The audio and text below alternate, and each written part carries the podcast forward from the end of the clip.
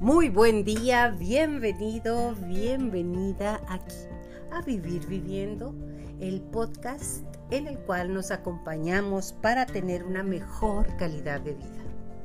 ¿Cómo te va en este inicio de semana? ¿Cómo te va con esta vida? ¿Cómo te va con los cambios? ¿Cómo te va? ¿Cómo te sientes? Eso es muy importante.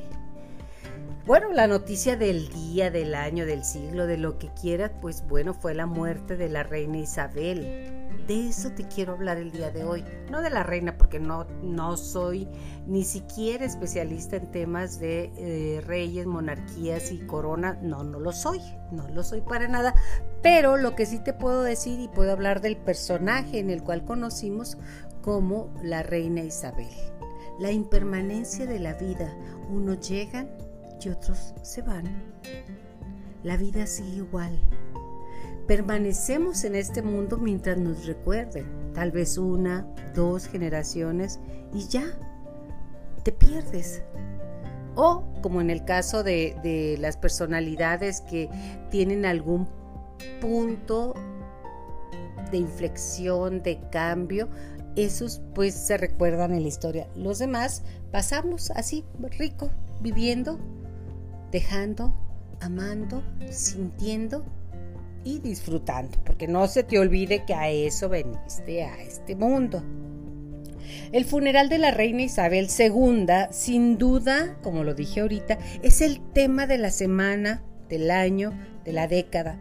Me parece que fue una mujer muy congruente. No sé tú qué opines. Muy congruente porque realmente siempre estuvo a la altura de lo que los protocolos le exigían en esta vida. Fuerte e inteligente que cumplió con su papel a pesar de no haber elegido estar en el trono. En serio, 70 años, manteniendo intachable o lo menos tachable posible su presencia y su reinado. Es posible que ella hubiese preferido otro tipo de vida sin mayores preocupaciones. Sin embargo, creo que encontró su camino al aprender a amar lo que hacía. Eso sí se veía porque aún ya cuando tenía una edad muy avanzada, la señora siempre andaba con una sonrisa. Y mucha gente ha comentado, dice, pero bueno, pues si les dan un dineral y no hacen nada. No, no, no.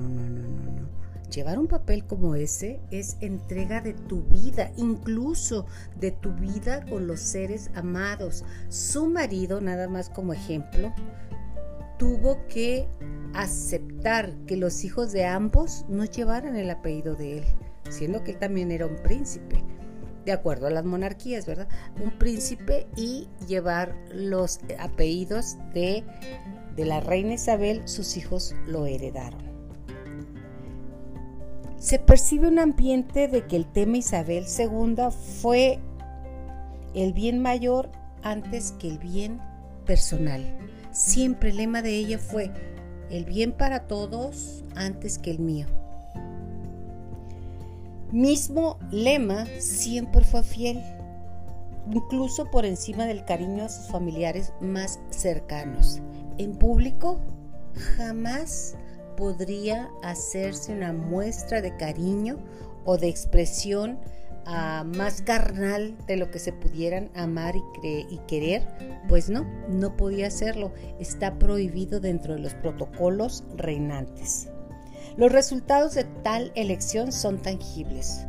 Algunos de sus hijos salieron muy, muy buenos hijos y otros están un tanto cuanto desorientados ahí ustedes estudie la, trascendencia de los hijos porque yo me sé lo que, lo que lees o lo que ves en documentales. Eh, por ejemplo, su hijo más chico está desheredado de acuerdo a, a unos protocolos y unas demandas que tiene. Basta además para reconocerle su trabajo, su entrega, como lo digo, su amor al personaje que ella interpretó en vida la gente debe 5, 6, 7 y hasta 12 horas para pasar frente a su fétero, a su cadáver, a su. Imagínate nada más tantas horas hacer fila, hacer línea para ir a rendirle homenaje.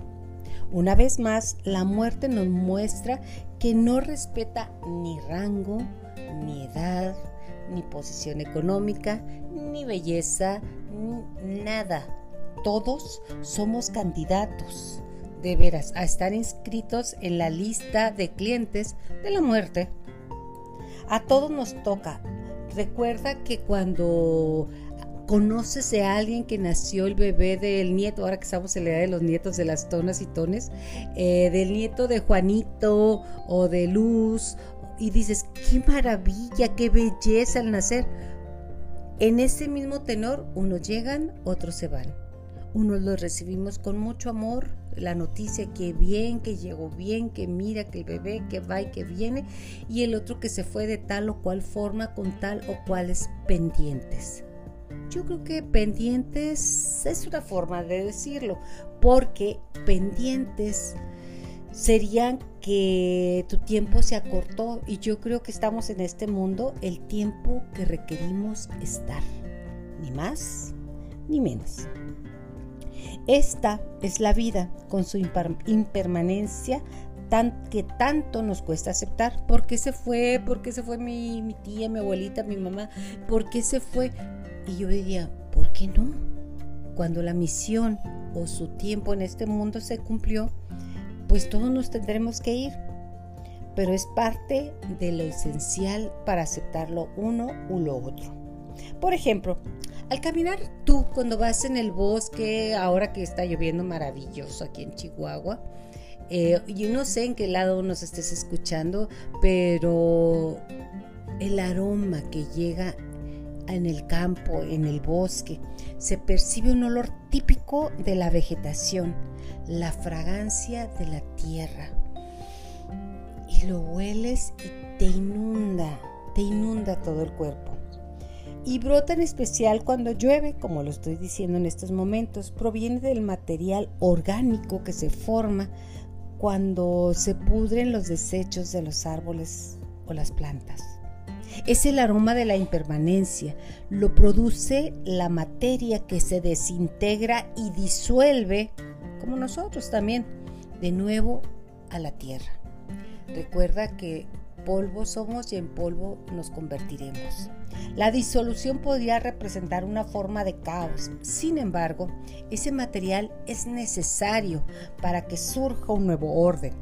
Acuérdate que después de un caos viene un orden ya sea un nuevo árbol, brotes de las hojas, plantas, plantas jóvenes, diversos animales. Bueno, nosotros regresamos a nutrir la tierra que nos dio vida o que nos da. Nuestro transcurrir se desenvuelve precisamente fluctuando en esa polaridad de orden y de caos. La muerte es uno de los extremos de esa polaridad. Sin embargo, ¿Quién en este mundo, en esta vida, no ha atravesado por caos menores y mayores? La vida es una serie sucesiva de caos que nos van a ayudar a elevar nuestro nivel de conciencia. No eres el mismo o la misma que salió de la tormenta en la que entró. Sales fortalecido, sales victorioso, por decirlo de alguna manera, porque en esta vida no se gana ni se pierde, se aprende. Además, es inevitable al ser parte de un equilibrio superior que nosotros tengamos caos. El propósito, quiero pensar, es el de provocar nuestra evolución física, espiritual, mental o emocional. Recuerda cuando tenías problemas muy serios, bueno, qué problema más serio de niña, ¿no? Que te molestaban en la escuela o que no habías hecho la tarea y se te cerraba el cielo y dices, ¡ja! Esos que eran problemas, pero en el momento eran súper problemas. O de joven, problemas enormes, como que no me invitaron a la fiesta o o que el chico que te gusta ya trae de, de, novio a tu mejor amiga. Por ejemplo, que se te hacían enormes esos problemas, dices, va, y yo porque pensaba que eran problemas. Bueno, pues así, a lo largo de la vida van perdiendo vamos a decir, prioridad los problemas y impacto e impacto en nuestra vida. Todas las especies requerimos de la crisis para crecer y ser mejores.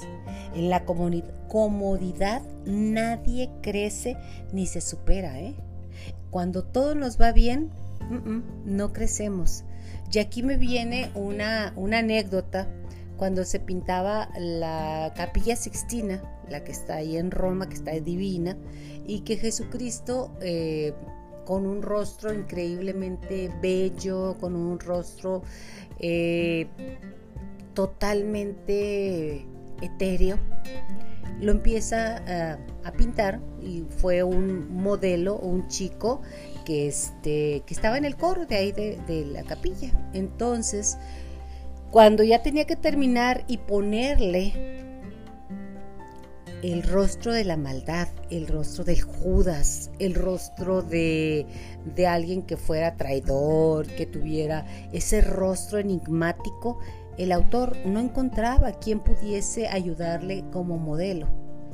Y él salía en las noches a buscar gente perdida en la nada, en los tuburios, en las tabernas y demás. Y en una ocasión encontró un, hombre ahogado de borracho y que decía, este es el rostro que yo necesito. Y se lo llevaron así tipo aguilita, porque así dice la historia, no aguilita, pero que lo llevaron en hombros y lo pusieron ahí y mientras él estaba en la moma, o sea que estaba ido, lo pintaron. Y cuando despierta, le dice, bueno, pues tú personificaste a Judas y le dices que yo ya he estado aquí. Dice, no, no, no, no, no, tú no pudiste haber estado aquí. Dice, sí, cuando todo me iba bien, yo fui la imagen de Jesús.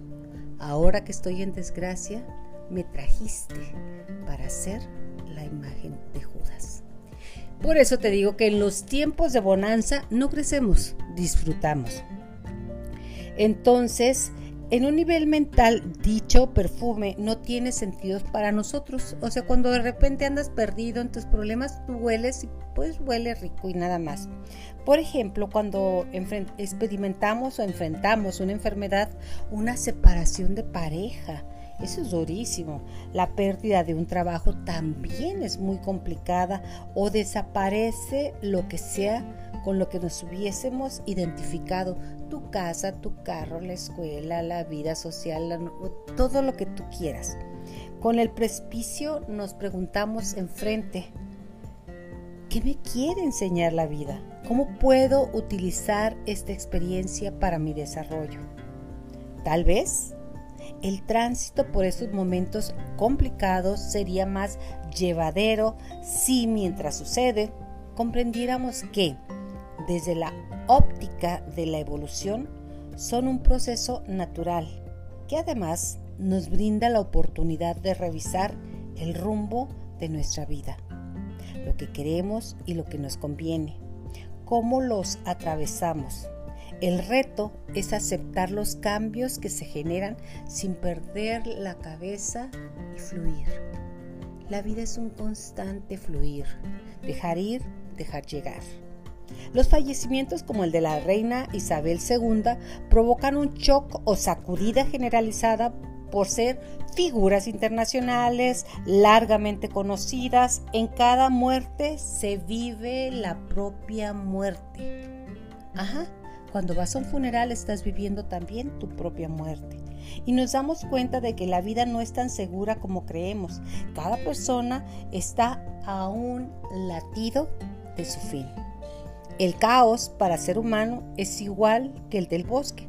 Todo se desintegra. Sin embargo, una manera de combatir el aroma de la impermanencia es amar a los nuestros, hacer lo que amamos y amar lo que hacemos. O bien, decidir amar lo que hacemos no hay de otra. Así es la vida. Entonces, ¿qué es lo que nos diferencia? la aceptación y el fluir.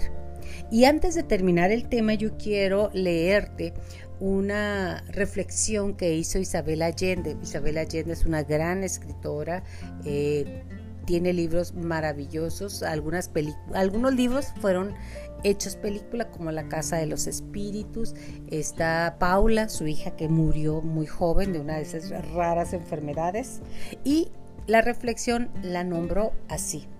Uno viene al mundo a perderlo todo. Hay que tratar de vivir en el presente.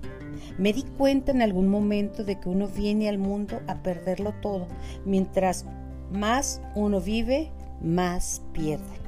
Vas perdiendo a tus padres primero, a gente a tu alrededor, a tus mascotas, los lugares y tus propias facultades y desarrollos físicos se pierden.